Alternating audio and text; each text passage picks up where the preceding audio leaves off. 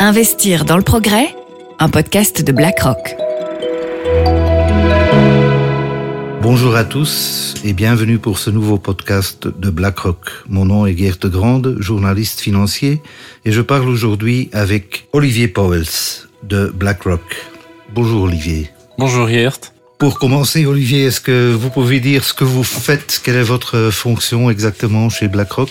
Bien sûr, donc euh, je travaille maintenant chez BlackRock depuis presque un an et demi dans l'équipe multi euh, multi asset, multi actif, ce qui veut dire une équipe qui gère des portefeuilles avec différentes classes d'actifs, que ce soit les obligations euh, ou les actions, et surtout des solutions d'investissement sur mesure, car on observe de plus en plus que nos distributeurs, nos clients recherchent des solutions sur mesure pour mieux s'adapter besoins et au profil de risque de leurs clients. Donc ça, c'est ce qu'on développe au sein de mon équipe.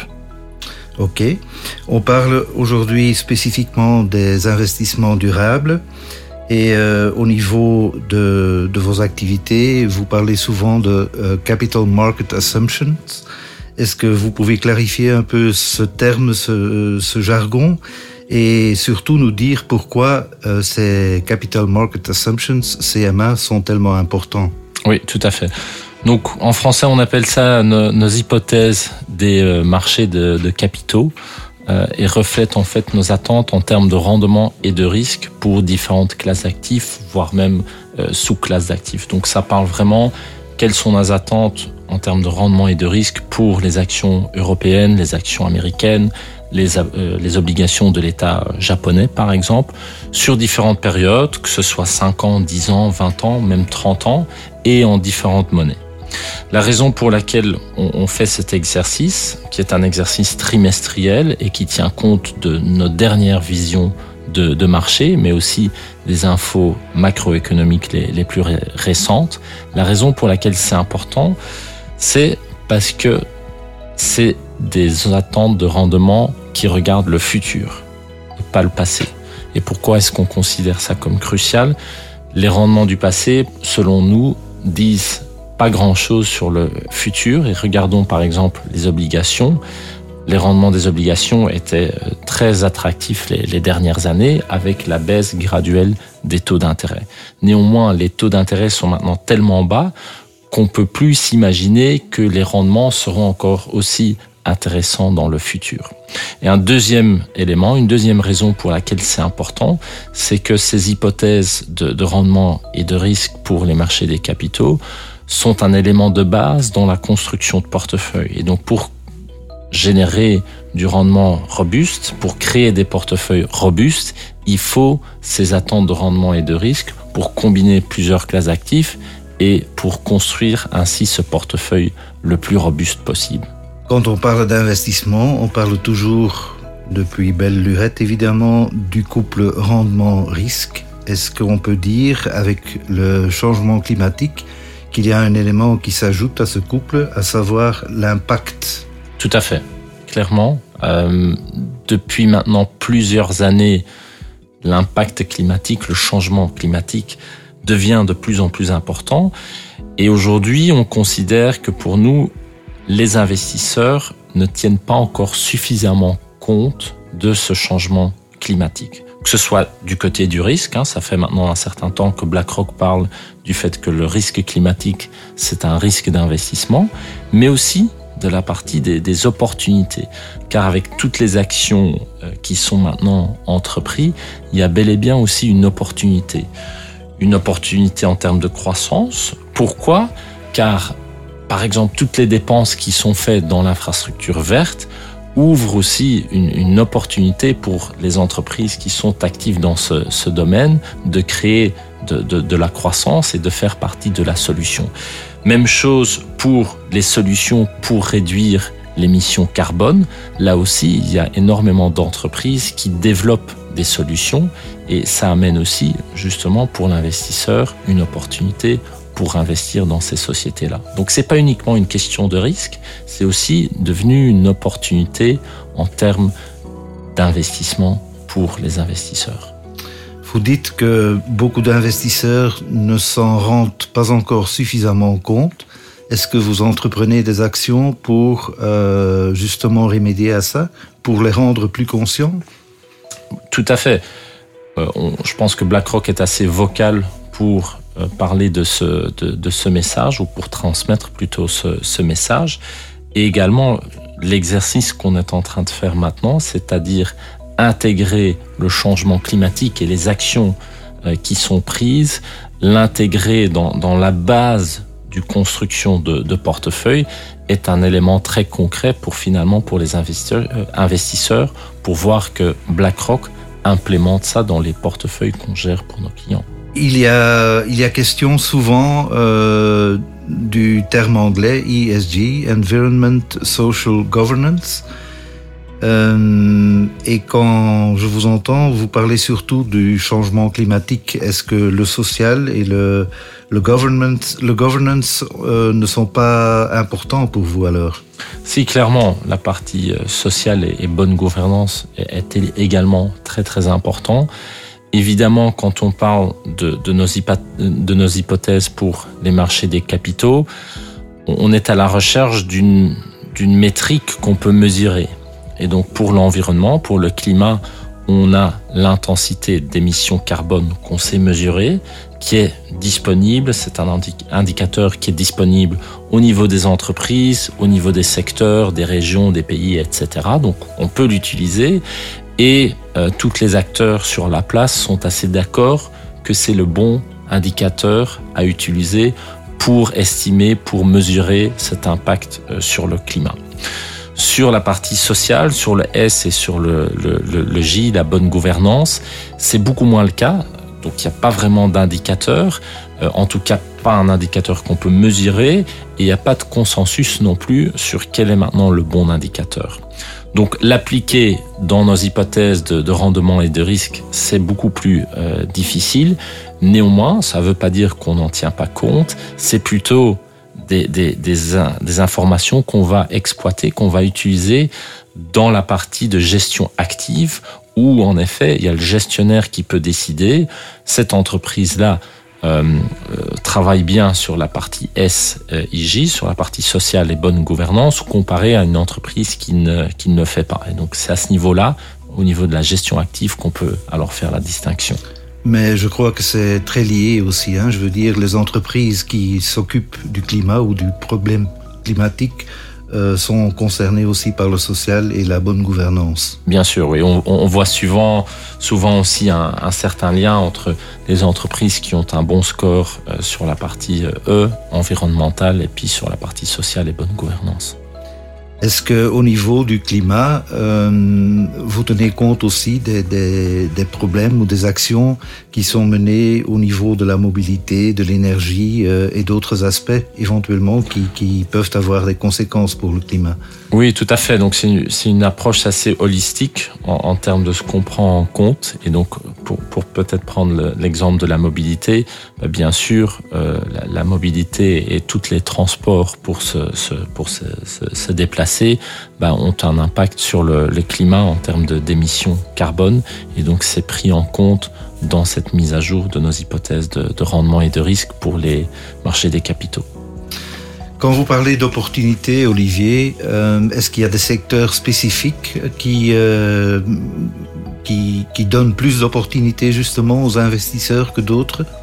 Oui, tout à fait je pense que la grande conclusion de, de l'exercice qu'on qu a fait démontre qu'il y a des différences qui se, qui se, qui, qui émergent au niveau, en effet, sectoriel.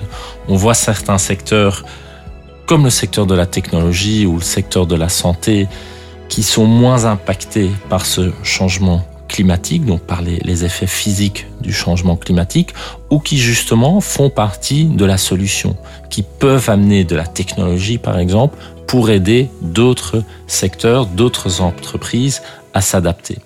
Donc ça, c'est du, côté, je dirais, positif du, spectre. De l'autre côté, il y a des secteurs comme le secteur de l'énergie ou euh, des services aux collectivités qui seront beaucoup plus euh, impactés ou qui vont avoir beaucoup plus de mal à se transformer et à s'adapter.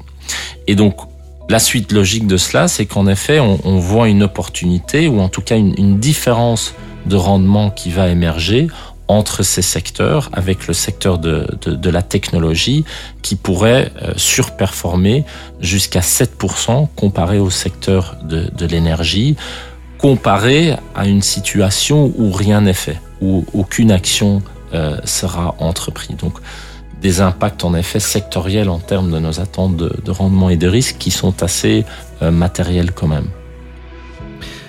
Quand on parle d'actions euh, climatiques euh, ou de stratégies qui sont mises en place par les entreprises pour remédier aux problèmes climatiques, on est confronté quand même assez souvent aussi au mot greenwashing.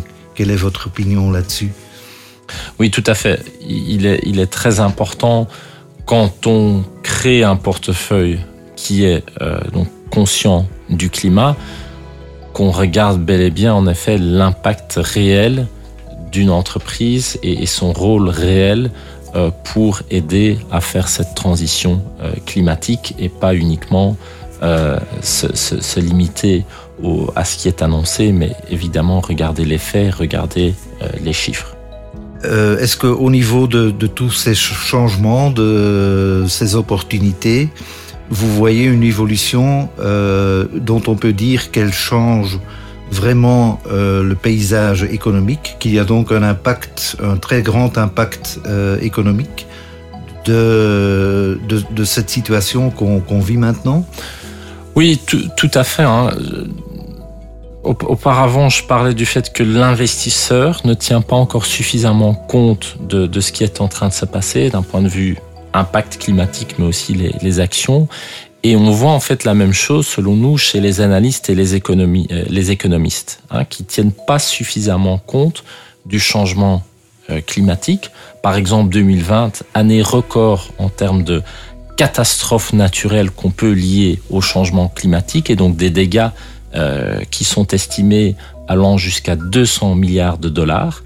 Donc, tenir compte de ça c'est important pour les années euh, à venir. Selon nous, c'est pas encore suffisamment euh, fait, mais aussi il y a la transition énergétique. Donc là, on est déjà dans l'aspect plutôt positif. Il y a aussi le, changement au niveau politique et les ambitions pour justement atteindre les objectifs euh, de, Paris. Et donc, Là, on, on, est du côté positif, les actions qui sont entreprises, et selon nous, avec toutes les actions qui ont été annoncées, ces actions pourraient bien avoir un impact supérieur à tous les coûts liés au changement climatique. Donc, on parle finalement d'une situation où il, pourrait, il pourrait y avoir un impact positif sur l'économie mondiale qui peut, selon nous, selon BlackRock, aller jusqu'à 25% d'impact positif sur l'économie mondiale sur les deux décennies à venir quand on regarde toutes les actions qui ont été annoncées et qui sont prévues pour atteindre les objectifs de Paris. Justement, on annonce beaucoup d'actions euh, ça veut dire que fait euh, euh, tout évolue tout le temps. Est-ce que je, suppose que c'est pour ça que, vous évaluez aussi tous les trois mois ou chaque trimestre ce que vous voulez communiquer à vos investisseurs? Oui, tout, tout à fait. Hein. Donc, ces hypothèses des, des marchés de, de, de, capitaux sont euh, mis à jour une fois par trimestre pour tenir compte de, de, la situation macroéconomique qui peut avoir euh, évolué, nos visions sur les marchés financiers, mais bien sûr aussi potentiellement des changements au niveau des, des actions qui sont euh, annoncées euh, pour combattre le, le, changement climatique. Donc c'est quelque chose qui bouge de trimestre en, en trimestre euh, et, et dont, dont on va bien sûr tenir compte. Donc par exemple, des incendies de forêt ou des inondations peuvent avoir un effet à ce niveau-là des, des, des, des, événements individuels vont peut-être pas avoir un, un, effet matériel, mais en tout cas, on pourrait potentiellement en, te, en, en tenir compte, oui. Et je crois que ça, euh, si vous en tenez compte, ça a surtout un effet sur euh, au niveau du portefeuille que vous conseillez. Oui, tout à fait. Donc les, les, hypothèses pour les, les marchés des capitaux. Donc quand on, on, tient compte du changement climatique, hein, quand on est conscient du, du climat dans, dans, cette approche, euh, comme je le disais avant, il y a, il y a ce biais sectoriel qui a, euh, qui a une influence, mais aussi au niveau des, des classes d'actifs, il y a, je dirais, deux euh, grands changements. Premièrement, on va plutôt préférer les actions comparées aux obligations, car cette surperformance dont je parlais avant va être plutôt visible sur les actions comparées euh, aux obligations. Donc le, coût de capital euh, où le, le, changement du coût de capital va être plus important sur les actions. Donc on va mettre plus d'actions comparées aux obligations dans un portefeuille qui est conscient du, du climat. Et d'un point de vue régional aussi, on va investir plus dans les marchés développés comparés aux marchés émergents. Pourquoi? Car les marchés émergents sont malheureusement de façon disproportionnelle euh, exposés aux risques physiques du changement climatique, que ce soit la pénurie de l'eau ou l'augmentation, des niveaux des mers. C'est malheureusement les pays émergents qui sont plus touchés par ce, par ces éléments-là, par ces événements-là. Et donc, on va à ce niveau-là plutôt donner la préférence aux marchés développés comparé au marché émergent. Avec tout ce qui se passe, Olivier, est-ce que vous voyez la, transition vers une économie verte qui donne donc beaucoup plus d'opportunités aux investisseurs Est-ce que vous voyez cette transition d'un œil positif?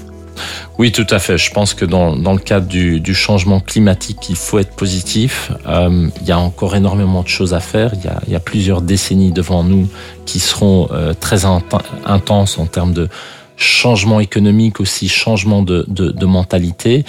Mais de, depuis un certain temps, et peut-être que Covid a aussi accéléré euh, certaines choses, euh, on, on, voit clairement beaucoup plus euh, d'initiatives qui sont prises, beaucoup plus aussi d'opportunités d'investissement, mais aussi opportunités à la base pour transformer euh, la société et l'économie. Donc on est dans un, un contexte positif pour évoluer dans un, un écono une économie, une société qui est plus conscient du climat et aussi dans le monde dans lequel on vit.